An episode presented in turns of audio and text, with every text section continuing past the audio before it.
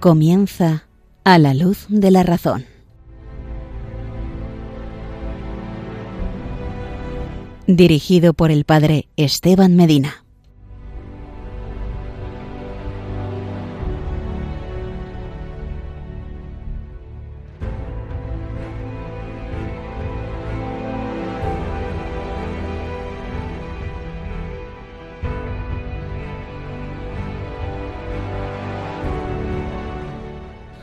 Buenas noches, queridos radio oyentes de Radio María. Comenzamos esta andadura en este programa a la luz de la razón. Me presento, me llamo Esteban Medina, soy sacerdote, llevo 11 años de sacerdote y he estado 6 años en Chile. Acabo de llegar ahora a España, me mandan una nueva, un nuevo destino. Estoy de formador en un seminario de la Hermandad de Hijos de Nuestra Señora del Sagrado Corazón. Y recién llegado me pidió el padre Luis Fernando si podía ayudar en este programa, A la Luz de la Razón. Y bueno, con mucho gusto, pues lo acepté. Eh, comenzamos esta andadura y nos va a acompañar generalmente en el programa un seminarista eh, que paso a presentar. Se llama Enrique. ¿Qué tal, Enrique? ¿Cómo estás? Muy buenas noches a todos los espectadores. Buenas noches, Padre Esteban. Bueno, yo soy Enrique Sagredo. Eh, soy un joven de 22 años de San Cugat del Vallés, que es una ciudad pequeñita que hay al lado de Barcelona. Y, nada, muy, muy contento de hacer esta experiencia junto con todos vosotros. Yo también estoy recién llegado en, el seminario desde el día 15 y nada, muy contento de estar aquí y el Señor está bendiciendo mucho. Muy bien, Enrique. Pues seguro que también aportarás mucho en este programa. Y vamos a empezar eh, explicando lo que va a ser las, las distintas secciones que va a haber en el programa, de momento, durante este año Habrá una primera sección, que serán pues en torno a 10-15 minutos, en la cual explicaremos temas fundamentales de filosofía, temas que intentaremos llevar a la vida cotidiana, temas que cada uno de nosotros se pregunta, que en la calle están ahí, por qué existimos, eh, para qué existimos, eh, preguntas sobre la trascendencia, el hombre puede conocer a Dios a la luz de su sola razón, eh, preguntas sobre también eh, el, tiempo, el destino, la libertad, eh, la muerte, eh, tantas preguntas que nos hacemos. Pues esta primera sección va dedicada a esto, a intentar resolver a la luz de la razón estas cuestiones que tarde o temprano, creyentes o no creyentes, pues a todos nos asaltan. Una segunda sección, la segunda sección que vamos a tratar, Enrique y yo, va sobre las pasiones, va a ser un acercamiento más propiamente antropológico a, eh, pues a, lo que es la persona humana y ver en concreto esto, eh, esta dimensión, las pasiones o las emociones, como es más bien nombrado hoy día, eh, un acercamiento para ver cómo funcionan las emociones en cada uno de nosotros. ¿No? Muchas veces sentimos cosas, no sabemos por qué las sentimos, cuál es la causa, cómo podemos también ordenarlas, eh, está bien sentir esto o está mal, eh, cuál es eh, la relación entre una emoción y otra, porque hay muchas relaciones y esto es un tema también muy apasionante. Entonces nos acercaremos también con ayuda pues, de muchos pensadores, filósofos, especialmente con Santo Tomás, el Tratado de las Pasiones, que veremos que tiene una gran actualidad hoy día. Entonces, espero que también este, en ese sentido sea algo pues atractivo para vosotros, queridos radioyentes de Radio María, y nos sirva también para, para conocernos mejor, conocer mejor la naturaleza humana. Y una tercera sección. La tercera sección va dedicada a conocer a cada uno de eh, los filósofos que ha habido a lo largo de la historia, del pensamiento, que sin duda han influido, han influido de una forma muy importante en lo que es la historia. Eh, muchas veces pues vemos que hay un pensamiento que no lo analizamos mucho, pero que está en el ambiente y esto se debe muchas veces a personas que tuvieron grandes intuiciones, personas reflexivas, personas que penetraron en la realidad, que tuvieron una visión de la realidad y que la plasmaron. Y esa plasmación luego se llevó pues al ambiente de la educación, a las universidades, eh, el ambiente incluso hoy día de la calle. Y son ideas que están ahí en el ambiente. Pues vamos a ir a estos personajes, contextualizarlos en su momento histórico, ver cómo vivieron, cuáles eran sus inquietudes y sobre todo las ideas que creemos, creemos que pueden haber influido eh, en la historia, pues para bien, otras a lo mejor eh, no acorde, a lo mejor a lo que pensamos que puede ser la visión de la realidad, pero bueno, vamos a acercarnos a cada uno de ellos y yo creo que esto despierta en cada uno de nosotros una gran curiosidad. Eh, estos hombres de pensamiento fuerte que sin duda han influido grandemente eh, en la historia. ¿Te parece, Enrique? Yo creo que va a estar muy interesante esto, la verdad, porque al fin y al cabo son temas de actualidad, ¿no? Y es verdad que, que puede que toquemos pues temas como más de, personajes históricos y pensamientos pues eh, muy antiguos, pero que no dejan de ser muy actuales y muy vigentes en, en la sociedad. Por lo tanto, esperamos aprender mucho y, y juntos pues pasarlo bien también. Eso es, Enrique, qué bien.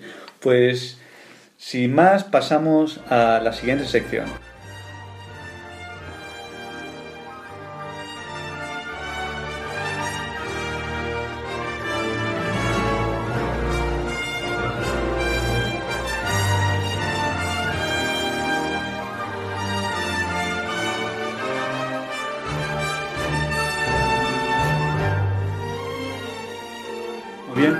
Comenzamos esta primera sección de A la luz de la razón y vamos a hablar de por qué es importante la filosofía, entre otras cosas.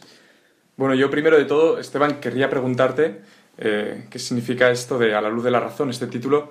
Yo no, no lo he puesto y, y, quiero que nos des un poco, un poco de luz, precisamente, a ver de, qué significa esto. Bueno, vamos a intentar iluminar. La verdad es que es un tema también que eh, el programa viene dado pero yo creo que está muy bien puesto, está muy bien puesto porque es un acercamiento a la realidad en Radio María. Evidentemente nos acercamos a las realidades de la fe, pero hemos de saber también que hay un acercamiento a, la realidad y especialmente a Dios que también es posible desde la razón.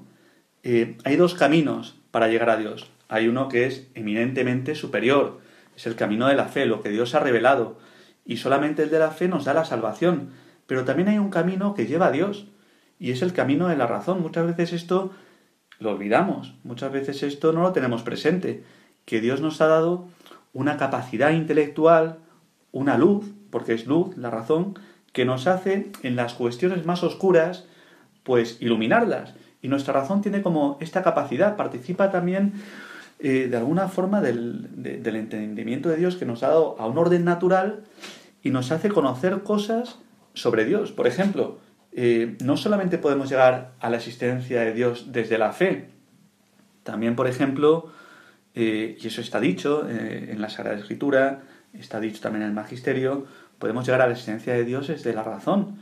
Y de hecho, ha habido filósofos, es verdad que sin la fe es difícil, pero de hecho ha habido filósofos que han llegado a la existencia pues de una causa que es incausada, que que de alguna forma todo depende de ella. Entonces, la razón tiene mucho que decir también. Eh, tiene mucho que decir sobre la verdad, esta verdad que procede de Dios. Y entonces, eh, en ese sentido, ¿qué tratamos en este programa? Pues de ver todo también a la luz de la razón y ver sobre todo cómo la luz de la razón no se contrapone a la luz de la, de la fe. No se contrapone. ¿Por qué? Porque ambas luces proceden de Dios. Es verdad que la luz de la fe es superior, es algo a lo cual nuestra razón no llega por sí misma, pero la luz de la razón también es necesaria. Y la luz de la fe y la luz de la razón, como proceden de Dios, de aquel que es la luz en sí mismo, eh, pues no se pueden contraponer, no se pueden oponer. Eh, hoy día parece que, que, sin embargo, esto pasa bastante, ¿no? Que, pues parece, yo tengo fe, pero luego también mi razón me dice otra cosa. Bueno, pues esto es que realmente no hemos indagado propiamente eh, bien en lo que es la verdad de las cosas desde la razón. No hemos indagado. Yo no sé, eh, ¿te parece, Enrique, un poco como...? Sí, a mí me parece que, es verdad que el mundo hoy en día como que intenta eh, ponerlo como muy por separado, ¿no? Lo que es la fe, lo que es la razón. Pero cuántas veces, en incluso en, razonamientos, tenemos que dar saltos de fe también y, y cómo va todo muy unido siempre y, sobre todo pues en la búsqueda de Dios eh, cuánta gente eh, lo ha conseguido a través de la razón o al menos ha conseguido acercarse a muchísimas verdades de, y que nos hablan sobre Dios, ¿no? Y, qué desconocido es para, para, la gente, para hoy en día. Por, por, eso yo también pienso que es importante decirlo así en un programa de radio para todo, para todo el mundo, para todos los públicos, que la gente se entere ¿no? de, que las cosas tienen su razón, su lógica y todo se puede explicar. Eso es, eso es. Mira, precisamente eh, hoy día hay mucho, muchas cosas que nos confunden, ¿no? Incluso en el mundo de la fe, como que un desprecio de la razón eh, puede llegar a un fideísmo.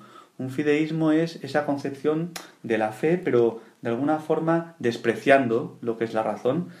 Y, entonces, aunque uno podría decir, oye, pues si esto es lo importante, la fe, al final, eh, ¿para qué sirve la razón? Si ya con la fe lo tengo todo. Pero mira, si vivimos únicamente eh, de la fe, sin un sustrato racional, sin al final una, un, pues unos argumentos, una teología que, que también sea eh, un razonamiento sobre el dato revelado, pues llevamos al final a, a, un desprecio de la fe. O sea, despreciar la razón lleva al desprecio de la fe. ¿Por qué? Por ejemplo, hoy día se habla mucho, eh, mira, yo he tenido una experiencia de fe, perfecto, pero una experiencia de fe, y es algo bueno, o sea, la fe eh, cuando nosotros vivimos con el Señor, evidentemente tenemos una experiencia, pero si no somos capaces esa experiencia de dar también un fundamento racional, que me puedan entender, que haya una comprensión también que sirva para todos, que sea universal, pues se queda, puede quedar como en algo subjetivo, en algo totalmente que la fe entonces es un sentimiento que me vale para mí, pero si tú no tienes ese sentimiento, la fe no es para ti. Y sin embargo, cuando tú esa experiencia, que ya digo que la experiencia es algo bueno, pero cuando esa experiencia tú no la fundamentas en la razón, pues al final se queda coja. Sin embargo, fundamentando en la razón, pues ves que también eh, la fe es algo para todos, es algo universal. Mm. Y esto pasa hoy día mucho porque alguien te puede decir, bueno, pues yo tengo una experiencia pues siendo ateo, yo tengo una experiencia siendo agnóstico, yo tengo una experiencia siendo musulmán, yo tengo una experiencia eh, siendo cristiano. Perfecto, si es que no podemos juzgar las experiencias de cada uno, pero sí que podemos razonar y decir, bueno, esa experiencia es acorde a lo que me dice la razón, porque aquí la cosa cambia. Y entonces yo creo que en ese sentido, eh, despreciar la razón, en último término, va contra la fe. Va contra la fe. Estaba pensando ahora también eh, cómo la razón puede potenciar una experiencia, ¿no? Porque tú cuando tienes una experiencia y la consigues explicar también racionalmente, como que la confirma, ¿no? Y la, la afianza.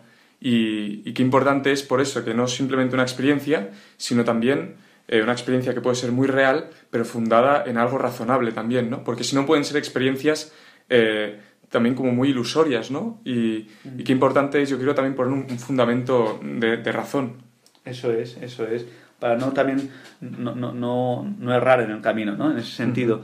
Y fíjate que frente a esto también, bueno, hemos visto como uno puede caer en un fideísmo si desprecia precisamente la capacidad de la razón, pero nuestro mundo, un mundo agnóstico, precisamente también de lo que adolece es de una comprensión de lo que es la razón. O sea, el mundo es agnóstico porque no tiene fe, especialmente, claro. Pero, pero es que eh, incluso sin fe, tú puedes llegar a la existencia de Dios, tú puedes llegar también a concebir la, pues las cosas como son, que las cosas son como son, que tienen pues también un dinamismo propio, una finalidad, que tienden hacia algo. Hay un montón de cosas que podemos conversar entre los hombres porque el hombre tiene la capacidad de llegar a la verdad de las cosas. Y, y en ese sentido el agnosticismo tiene el mismo problema que el fideísmo, que al final es una comprensión eh, de la razón pues muy, muy, muy, muy a nivel superficial, no una comprensión eh, poderosa de lo que es la razón.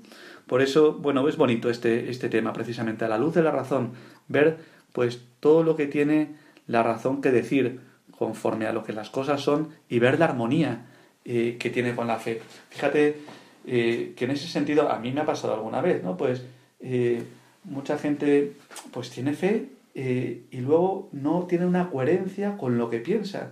Y es porque no ha desarrollado esto, no. Al final la razón no la ha puesto en ese sentido en armonía y al servicio de la fe.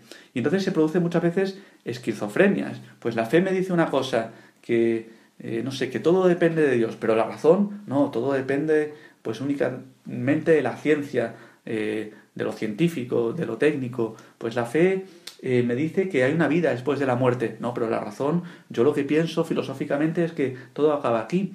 Y en el fondo es porque al final esto, en último término, va menoscabando, va deteriorando la fe. Si no tenemos una razón que dé razones por la cual eh, aquello que creemos, al final es que llevamos, ya digo, a, una esquizofrenia. Y esto hace mucho daño, mucho daño a la fe.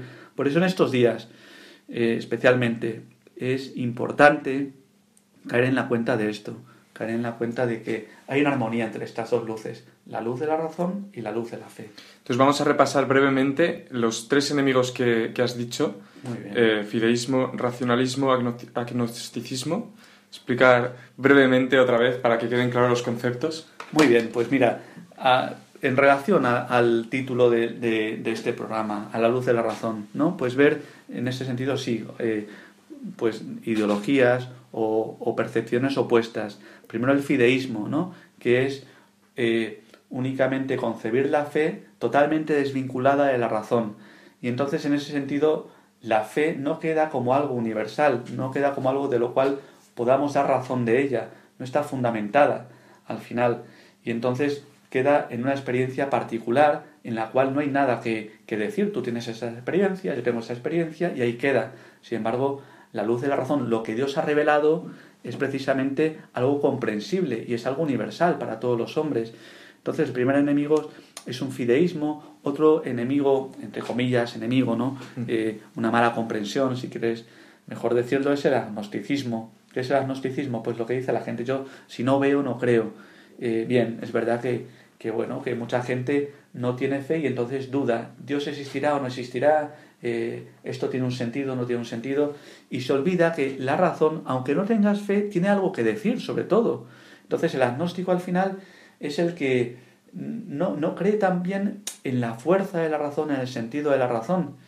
Y bueno, otra dimensión también que es lo contrario precisamente es el racionalismo. El racionalismo es pensar que la razón es casi como la fe, en el sentido de que es un saber que podemos saber todo, desde la razón podemos saber todo.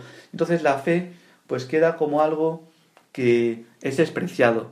El racionalismo pues es pensar que desde la razón podemos comprender todo lo que hay después de la muerte, podemos llegar a que un día el hombre pues pueda tener pues no sé eh, ningún tipo de, de enfermedad por todos los descubrimientos científicos, médicos que ha habido, etcétera pero este en ese sentido también es una comprensión negativa de la razón, en el sentido de que cree más de lo que es la razón.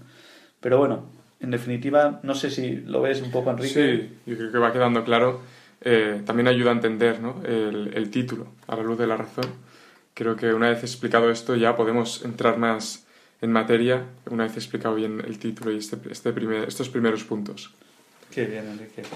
Bueno, pues Enrique también, eh, por decir a los radioyentes, él empieza propedéutico, empieza también pues sus primeros pasos en la filosofía, ¿no? Eh, bueno, y vamos a ver, ¿no? Lo que también es la filosofía, la luz de la razón, pues ¿de qué se trata? Pues también de, gustar de las cosas de la sabiduría humana. Fijaos que filosofía, eh, vamos a entrar un poco en lo que es esto, ¿no? la filosofía es un gusto por la sabiduría. Y no sé, mm, a, ti cuando tú escuchas la palabra filosofía, ¿qué te viene a la cabeza, Enrique? Bueno, la verdad es que no es que me vengan eh, malos recuerdos. Yo hice filosofía en bachillerato, hice dos años de filosofía en primero y segundo de bachillerato. Luego ya, pues en la universidad, la verdad es que no hice, no hice nada de filosofía. Hice una asignatura en, en Derecho, yo hice Derecho antes de venir al seminario, tres añitos, y hice una asignatura que se llamaba Teoría del Derecho. Entonces ahí hablaba un poco de de como la filosofía que envuelve al derecho y las diferentes teorías, pero bueno, eh, casi nada. Y la verdad es que tengo un buen recuerdo, ahora cuando he iniciado el, propedéutico, tengo una asignatura que es Introducción a la Filosofía, y tengo un buen recuerdo de la filosofía, recuerdo que tenía un buen profesor en, el colegio, y recuerdo que me gustó, y a mí para que me guste estudiar algo también es, es todo un logro. Así que, que bueno, que, que, que me hace ilusión así el estudio de la filosofía. Qué bien, Enrique. Bueno, pues vamos a entrar un poquito en lo que es la, eh, por definir un poco eh, lo que es la filosofía, ¿no? Porque de, esto va a tratar sobre todo esta primera sección, ¿no? Eh, para entender, normalmente se define la filosofía como una ciencia, ¿no? De todo lo que existe, la totalidad de las cosas, por sus razones más profundas y adquirida a la luz de la razón. Eh, vamos a entrar un poco en cada uno de estos términos. Primero es una ciencia, ¿no? Muchas veces piensa uno que la filosofía, pues dice uno, es una filosofía de vida y tal, pero cuando hablamos de una ciencia estamos hablando de algo eh, sistematizado, o sea, estamos hablando de algo que tiene un cuerpo, que tiene una unidad, que de una cosa se saca otra, no, no es como algo etéreo, como que no tiene ningún sentido, como si son pensamientos, que como una lluvia de ideas, no. Cuando hablamos de filosofía hablamos de una ciencia. Eh, segundo, de la totalidad de las cosas. Eh, hoy día, pues cada uno es experto en una materia, ¿no? Pues la materia, pues incluso en medicina hay pues un montón de especialidades, o en economía, o en, ingeniería, o en tantas cosas, ¿no? Y entonces, hoy día pasa que hay conocimientos muy parciales de la realidad, eh, en ese sentido muy profundos, pero muy parciales, eh, muy restringidos a, pues, a una parte de la realidad. ¿Y la filosofía por qué se distingue? Porque es una ciencia de toda la realidad, de la totalidad de las cosas. O sea, es como el saber más universal en ese sentido, más amplio. Una persona que es filósofa, de alguna forma, eh, puede hablar de todo. Eh, ¿Por qué? Porque la filosofía precisamente se, se, se circunscribe a la totalidad de la realidad por sus razones más profundas. Eh, por ejemplo, en una enciclopedia, ¿no? Pues yo me acuerdo eh, cuando era pequeño, pues veía la enciclopedia eh, que había, ¿no? Entonces tú, buscabas una palabra y ahí salía un montón de definiciones sobre esa palabra. perfecto, ¿no? Una, una enciclopedia, pues también es una ciencia, entre comillas, de la totalidad de las cosas. Pero ¿cuál es la diferencia? Que en la enciclopedia te decía, pues mira, tú hablas de biología y, te da la definición de biología, te da la definición de tal cosa. Pero lo diferente de la filosofía es que son, te quiere explicar la realidad desde las razones más profundas de por qué eso existe, para qué existe. Eh, no sé, tú estudias física y dices, ah, ¿por qué? Eh, ¿Cómo es la fuerza de la gravedad? O voy a medir esto y esto. O, perfecto. Pero las razones más profundas, ¿por qué las cosas eh, existen en último término? Pues esto no lo explica otra ciencia, pero sí la filosofía. Y lo que decíamos antes, a la luz de la razón, a la luz de la razón. Eh, bueno, yo pienso también sobre todo esto, eh, lo que has dicho al principio, ¿no? Es una ciencia de la totalidad de las cosas, ¿no? Y qué importante la palabra que es una ciencia, ¿no? Porque muchas veces yo he escuchado la frase, por ejemplo, oye, tómate esto con filosofía, ¿no? la filosofía como algo así, como muy, lo que has dicho, como muy etéreo, ¿no? Eh, la filosofía de la vida. Bueno, cuando piensas algo dices, no, es que esta es mi filosofía, ¿no? Y, qué importante es como el estudio, ¿no? El estudio como, ciencia, como verdad. Y, eso es lo que, lo que pretendemos hacer aquí. Esperemos pues, que sea lo más científico posible también. lo intentaremos, lo intentaremos. Somos unos legos, pero bueno, con vuestra ayuda lo haremos. Bueno, pues sin, nada, sin más, seguiremos con este tema, pero damos paso ahora a, a la siguiente sección.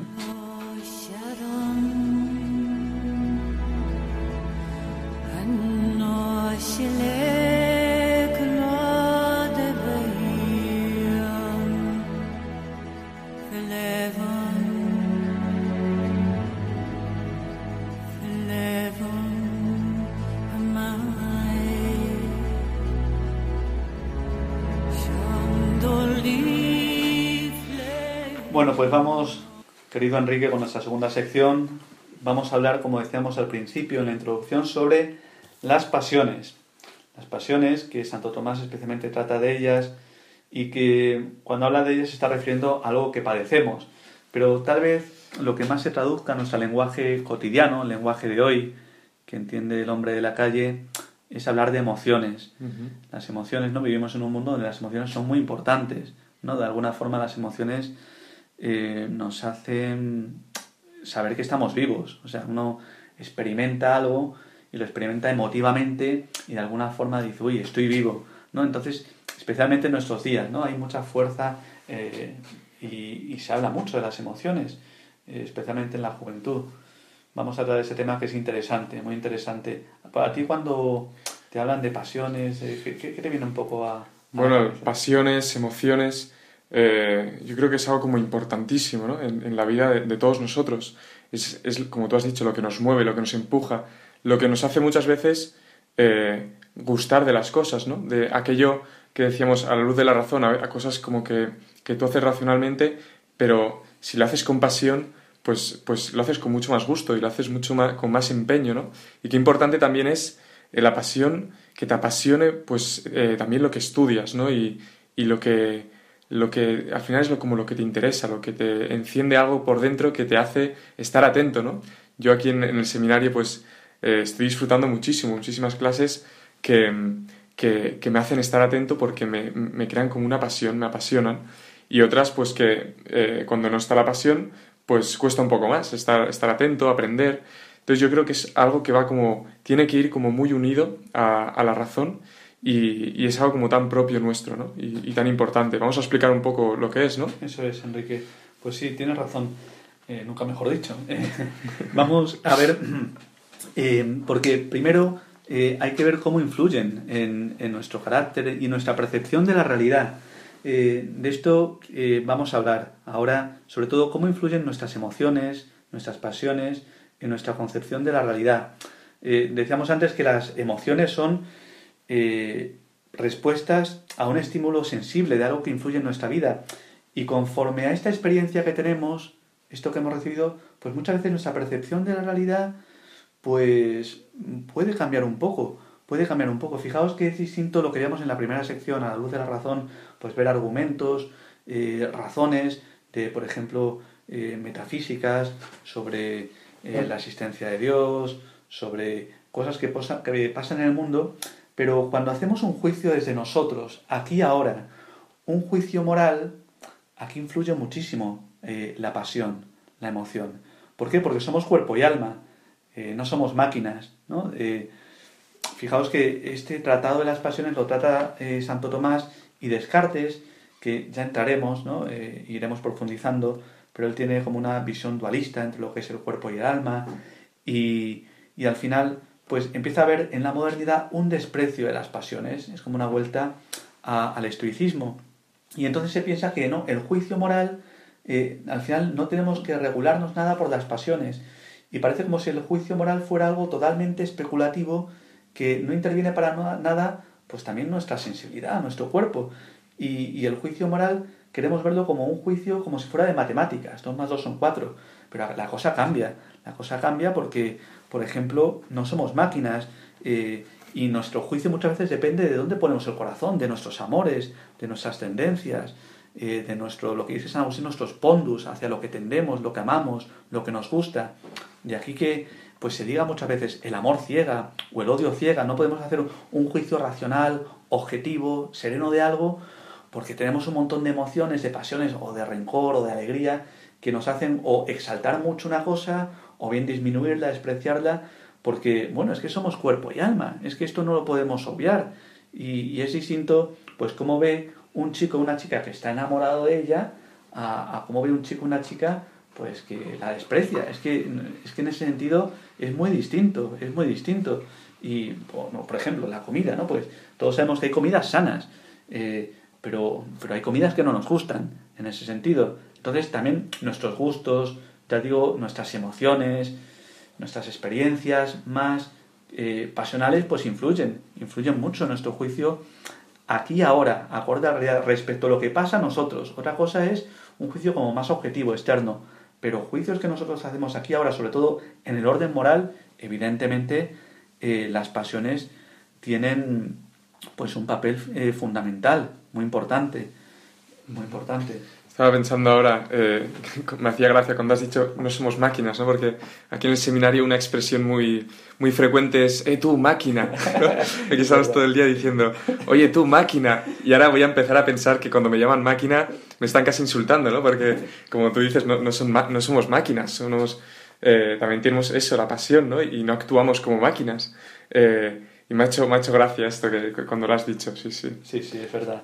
Fíjate que, bueno, ahora hay como, curiosamente, eh, en el mundo actual, eh, porque precisamente nuestras pasiones muchas veces juegan en contra de lo que nosotros queremos hacer. Eh, no me acuerdo, pero me enseñaron una vez una serie de televisión de una chica que quería ser como una máquina, como un, número o algo así. ¿Por qué? Porque no sufriría así, no, no, no tendría pasiones, no padecería nada. Entonces, es curioso porque ahora hay como una mentalidad en la cual el hombre eh, para también prolongar su vida, lo que tiene que ser es una máquina. Y parece que la máquina es más perfecto que el hombre. Cuando dices, hombre, eh, esto no puede ser, porque incluso nuestra vida sensible es más perfecta que la de la máquina. Y evidentemente la vida sensible tiene que estar integrada con la razón, que es algo superior, pero está acorde. Y entonces hoy día, precisamente yo creo, por no saber cómo ordenar nuestras pasiones, nuestras emociones, pues hay como una admiración en ese sentido por seres inertes como las máquinas, que bueno, aquí también salen estas expresiones, eres una máquina, ¿no? Pues es curioso, es curioso. Bueno, pues eh, hablando de esto, de fíjate que eh, cuando hablamos de pasiones es que desde chiquititos influyen en nuestro juicio sobre la realidad. Eh, en un principio, un niño cómo entiende que una cosa es buena o mala por su experiencia, por lo que ha vivido, por su emoción, eh, si le resulta agradable o es algo que aborrece, que no le gusta, ¿no? Pues un niño, no sé, entiende que es malo tocar el horno caliente porque lo toca y se quema. Y es una experiencia, es una pasión, es algo que ha sufrido, ¿no? un estímulo sensible que influye en nuestra vida y ya es entonces ya ve que dice, uy, está mal tocar el horno si está caliente. Entonces hay como una asociación, hasta que hacemos un juicio de realidad, de también de lo que sentimos, de lo que experimentamos. Eh, el tema cuál es?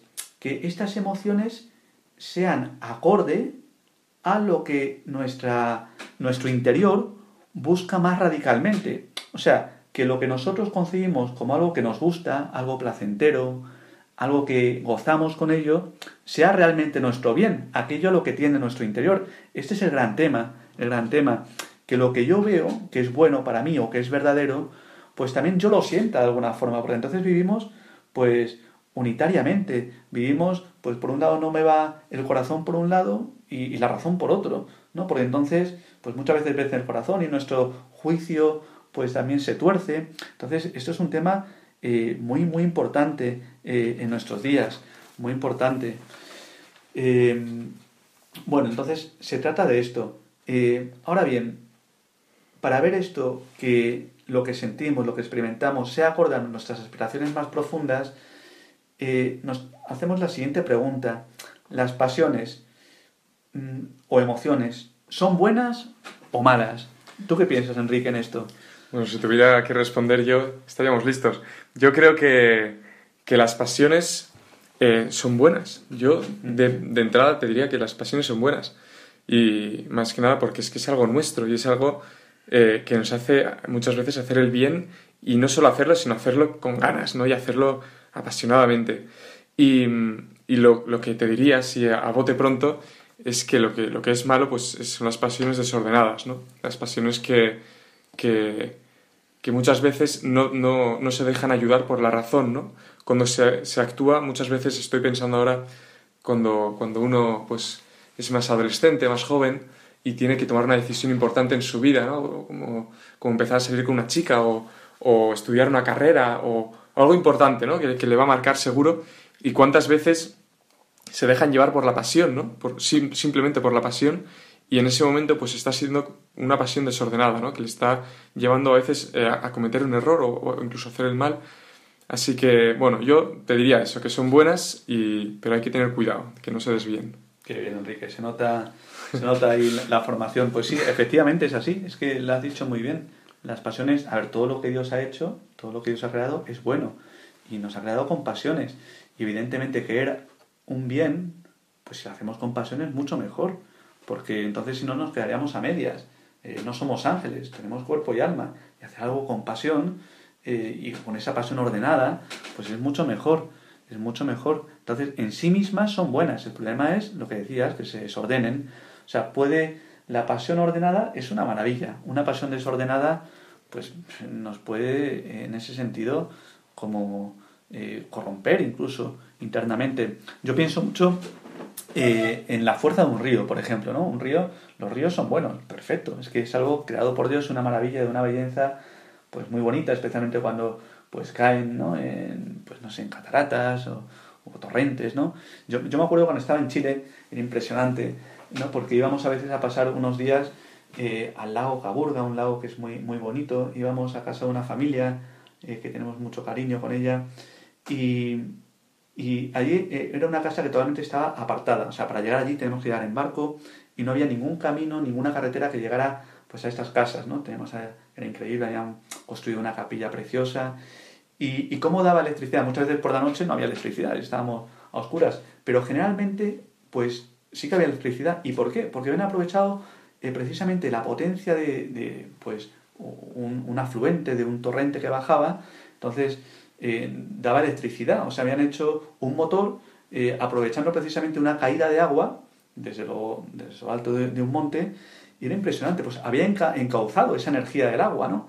Y, y, dices, oye, pues aquí está bien encauzado y está al servicio de la razón y entonces era una maravilla, porque estaba en un sitio totalmente pues aislado, pero por la inteligencia pues eh, de ellos, pues al final teníamos electricidad. Pero a la vez tú piensas, bueno, aquí está encauzado y es una maravilla y se ordena la razón, perfecto, estas son las pasiones. Pero también cuando tú ves eh, pues un río que en ese sentido no está encauzado, pues puede provocar una riada que se lleve pues un pueblo entero, eh, no sé, pues también hay manifestaciones así y dices, oye, pues si una riada tú en ese sentido al revés, como que eres capaz de regular el curso del río y, ahí pones una presa, eh, etcétera, pues puedes también en ese sentido salvaguardar muchas cosas. Pues de alguna forma las pasiones son como esta fuerza del río, ¿no? Que tú la puedes utilizar inteligentemente y es una maravilla, entonces te ayuda para vivir las cosas pues muy bien, con gozo, con entusiasmo, con alegría, con deseo, ¿no? O, o bien, si te puede venir en contra, y es una riada que va en contra de lo que tú ves y al final eh, acabas cambiando también tu percepción de la realidad. Y, entonces, pues en ese sentido es algo bueno, ¿no? Es algo bueno. O sea, un hombre que tiene, por ejemplo, un cariño por su mujer muy grande, un afecto muy grande, es algo bueno, lo tiene bien orientado. El problema sería que un hombre pues tuviera cariño por otra mujer y que estuviera desordenado. ¿El, el cariño es bueno o es malo? Es bueno el cariño en sí mismo, pero depende de dónde lo ordenes. Pues las pasiones, los afectos, las emociones, pues van en la misma línea. Hay que cuidarlas, hay que cuidarlas. Fíjate que algo propio del cristianismo es que no somos estoicos, ¿no? Hemos hablado un poquito antes al principio eh, sobre Descartes y, ya hablaremos sobre los estoicos, ¿no? Pero... ¿Puedes eh, brevemente explicar, por favor, qué, qué significa esto de, de, ser estoico? Una bueno, pues eh, es una corriente filosófica que precisamente haciendo como... Viendo mucho la capacidad de la razón, y viendo muchas veces que las pasiones precisamente eh, turbaban eh, la razón o la, en ese sentido la torcían o hacían, pues lo veían como algo negativo, ¿no? Pues veían como la pasión como algo negativo. Y entonces, eh, al final, un estoico era aquel que podía vivir sin ese sentido, sin emociones, sin pasiones. Y eso para ellos era una perfección. Un hombre que vivía como en una tranquilidad tal, pero en la cual no sentía nada. Entonces, esto no es propio de los cristianos. Los cristianos tenemos corazón, ¿no? Eh, precisamente San Pablo de los paganos dice hombres sin corazón. Los cristianos no somos apáticos, ¿no? Eh, apáticos es eh, lo contrario a patos, ¿no? Pazos es lo que padece uno, ¿no? pues apatía es, alguien, es algo que no padeces. Los estoicos son los que no padecen. Pero claro, al no padecer, pues es verdad que te quitas muchas veces de tristezas, de momentos, pero tampoco tienes el gozo de amar eh, sensiblemente. Y esto eh, también yo creo que hoy día pues tiene una gran influencia eh, en nuestros días, una gran influencia. hay un montón de espiritualidades orientales, ¿no? que lo que se trata es de abstraerte de todo lo que te pase, ¿no? como salir a una especie de nirvana, de como de, mira, no te puede influir nada de tu alrededor, eh, ni tus amistades, ni tu familia, ni tus amigos, sino que sal entonces en el fondo, vale, no te afecta, pero estás muerto, estás muerto porque eh, no estás sintiendo nada. Y el tema es que los sentimientos, las emociones en ese sentido, es bueno conforme vaya la razón, conforme haya una comprensión que sea armónica con lo que nuestra razón dice. Precisamente la Sagrada Escritura en un salmo muy bonito dice, mi corazón y mi carne retozan por el Dios vivo. O sea, no solamente eh, yo gozo con el Dios vivo en mi alma, sino también en mi carne, en mi corazón, porque somos una unidad, somos cuerpo y alma.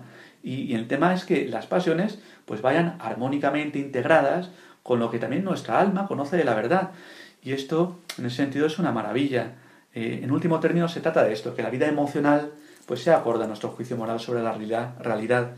Y así podemos juzgar con libertad, sin que nuestras pasiones pues nos oscurezcan sobre lo que es bueno o malo. ¿No? Entonces uno vive en una libertad muy grande y al final pues la razón también iluminada por la fe ya pues es, es, lo, lo, máximo, ¿no? Qué bien, pues bueno, ha sido una pequeña introducción, Enrique, no sé si... si Ha quedado todo bastante claro, yo creo. Muy bien. Ha sido conciso y, y bueno. Qué bien, Enrique. Pues nada, vamos a la siguiente sección.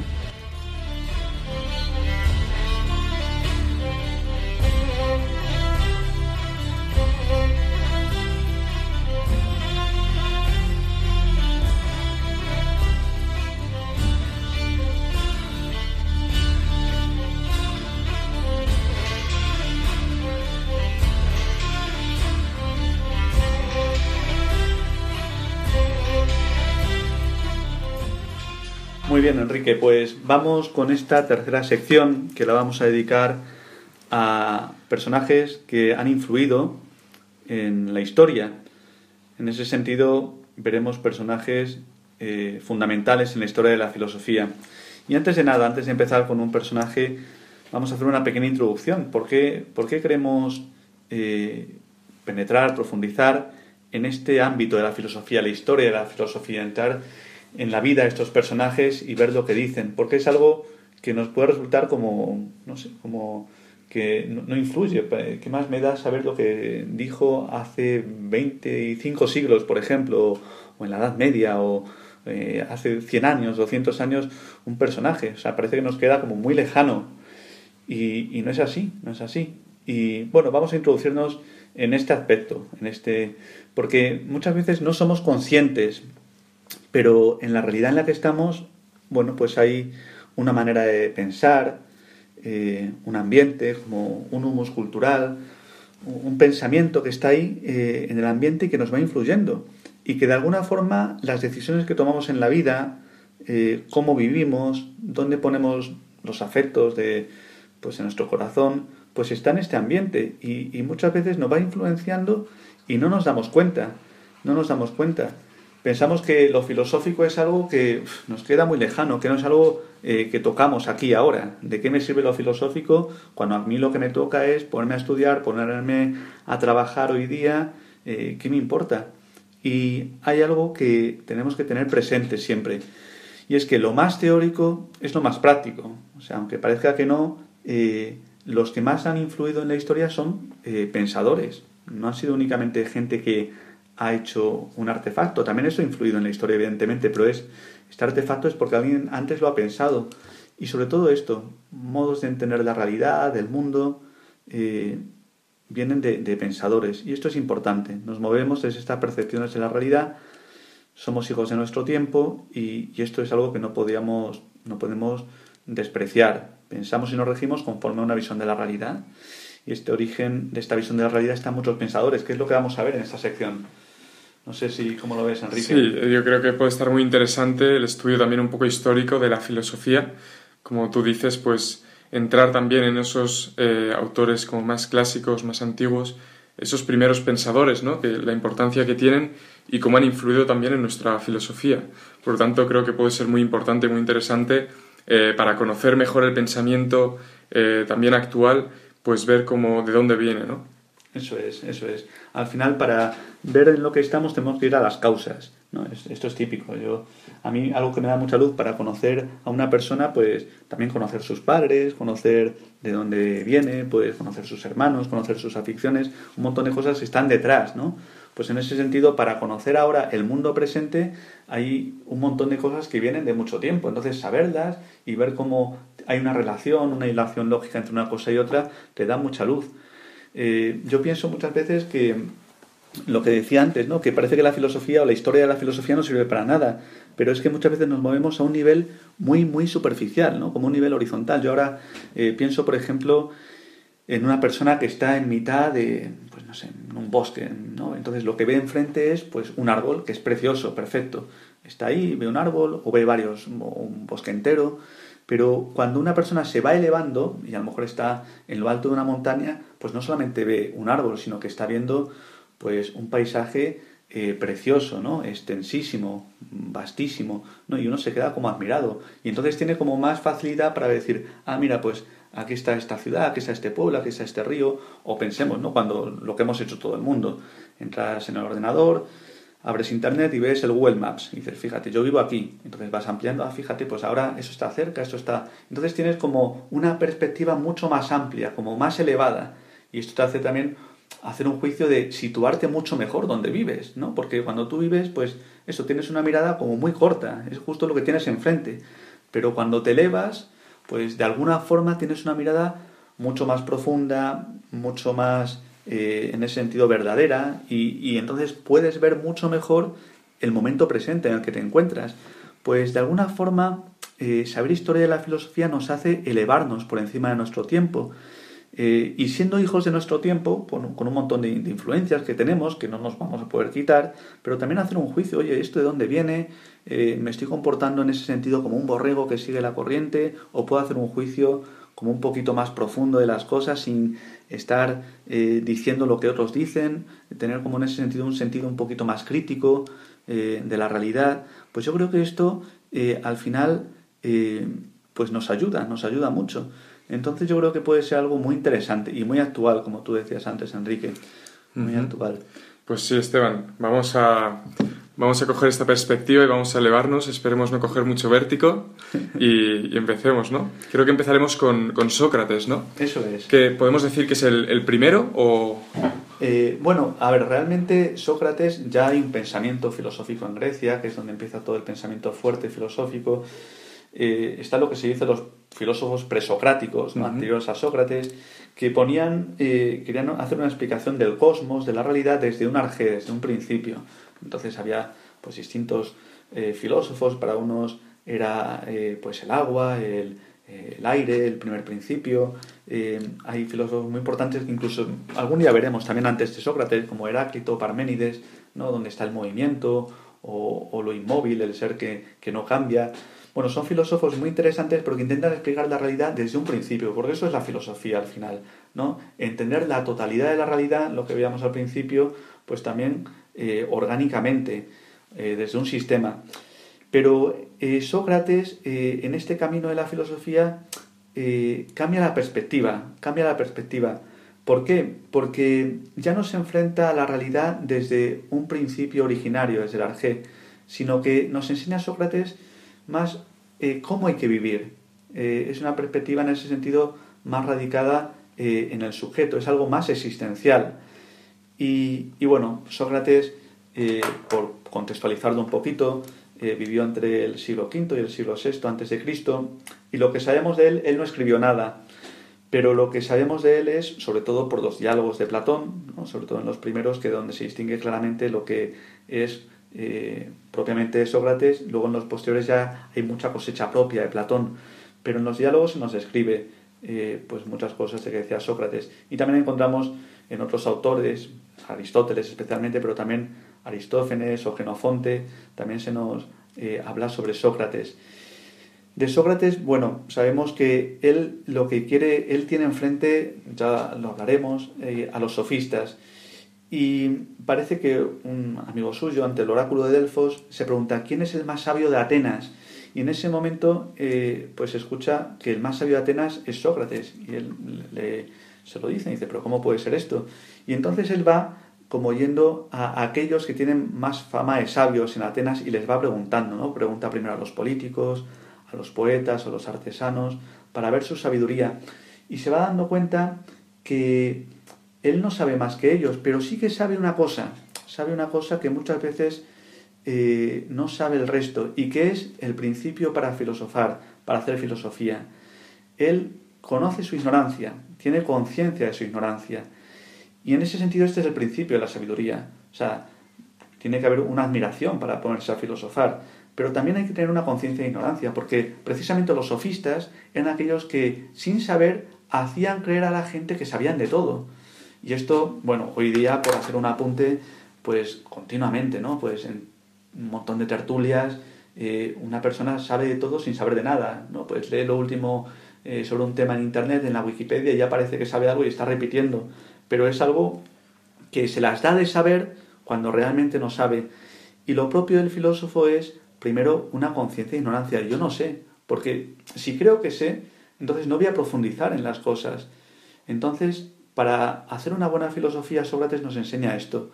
eh, esa frase no tan conocida que bueno hay que ver si realmente es Sócrates pero que sí que la vivía eh, yo solo sé que no sé nada pero supero a la mayoría de los hombres que tampoco esto lo saben. Pues ya sabía algo Sócrates no eh, aunque parece una paradoja pero pero es así. Ya sabía algo su propia ignorancia.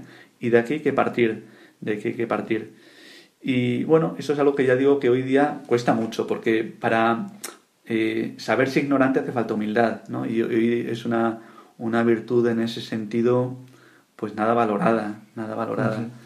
Me, impresiona mucho esta frase, yo solo sé que no sé nada, como que ha inmortalizado a Sócrates, que como tú dices, pues habría que ver si, si es suya, pero, pero sobre todo en, los tiempos, eh, hoy, en, hoy en día, eh, te encuentras con mucha gente ¿no? que, que es incapaz de, de, decir esta frase, yo solo sé que no sé nada.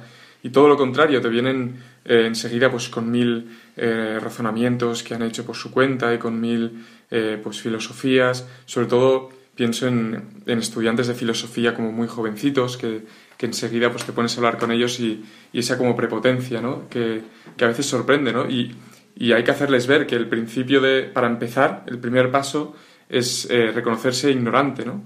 Y, quedarse un poco abrumado ¿no? por, eh, por todo eh, lo, que, lo que te falta por saber. ¿no? Y eso es, creo que es muy importante y es un buen principio para, para empezar.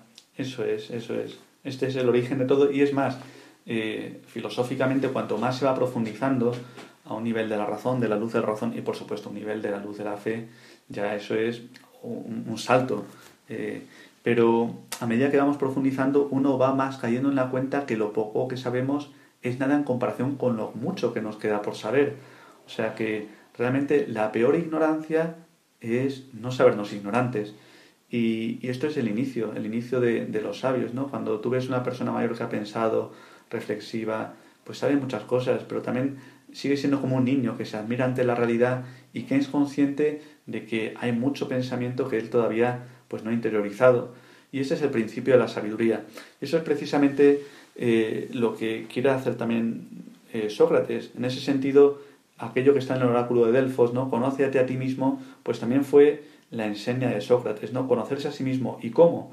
Bueno, sabiéndonos pues que no sabemos todo, que no sabemos todo y que no podemos opinar de todo. Que en este sentido hay una sabiduría muy grande en esta humildad de, sabernos ignorantes. Y esto es lo que hacía Sócrates, o sea, en la, eh, dicen de él, bueno, él decía precisamente, ¿no? Dios me puso sobre la ciudad como altábano sobre el caballo, para que no se duerma ni se amodorre. Él quería eh, hacer ver a todas las, pues los importantes de la ciudad en Atenas, ya fueran políticos, poetas, que no sabían nada y que repetían lo que habían escuchado. Y entonces él iba preguntándoles y decía, bueno, ¿por qué eh, tú como político tomas esta decisión? Y le daban la respuesta. Bueno, ¿y por qué? ¿Y por qué? Y entonces a, a la segunda, tercera pregunta ya como que ellos no podían seguir porque no habían profundizado, no sabían. En ese sentido, se dejaban llevar por la corriente, daban respuestas aprendidas que les habían dicho, pero ellos no tenían como nada fundamentado. Y entonces, en ese sentido, pues Sócrates era como un tábano que estaba como todo el rato como pesado ahí, como, bueno, ¿por qué? ¿Por qué? ¿Por qué? Porque quería hacer pensar y quería hacer caer en la cuenta a la gente, pues que realmente había, eran ignorantes. Porque si pensaban que con lo poco que sabían ya podían tomar decisiones para la polis, para, para un montón de cosas, para la ciudad, eh, y, y como muy seguros de sí mismos, pues entonces iban a tomar decisiones erradas. Él lo que quería en todo momento es esto, ayudar a los demás poniéndolos en evidencia delante de los demás, que muchas veces eso es humillante, pero no olvidemos que para ser humildes hay que recibir humillaciones, pues Sócrates era como un tábano que los humillaba, que los ponía en evidencia, y así, así hacía ver que sus conocimientos no estaban fundados. Y esto es, bueno, algo, algo muy importante, sobre todo en estos, en estos tiempos, ¿no? Que vivimos pues con muchos sofistas. Ya hablaremos un día de esto, también podemos hablar, no nos va a dar tiempo en este programa, pero también eh, de la muerte de Sócrates bueno, cómo es fiel también a las leyes, esto será otro tema. Pero bueno, como introducción, al final viene bien, como también origen de, y, principio de este programa. Eh, solo sé que no sé nada, pero ya sé mucho más que, que muchos otros que esto no lo saben. Muy bien, pues ojalá nosotros también asimilemos estas palabras y las interioricemos y hasta el próximo programa pues empecemos con esta base, con esta introducción.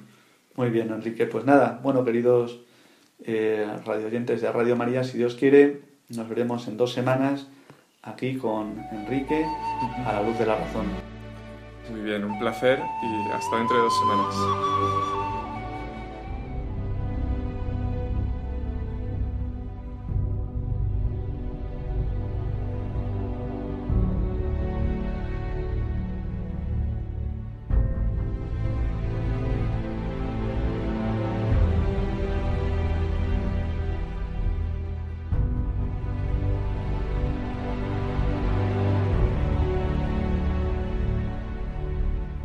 Han escuchado en Radio María A la luz de la razón, dirigido por el Padre Esteban Medina.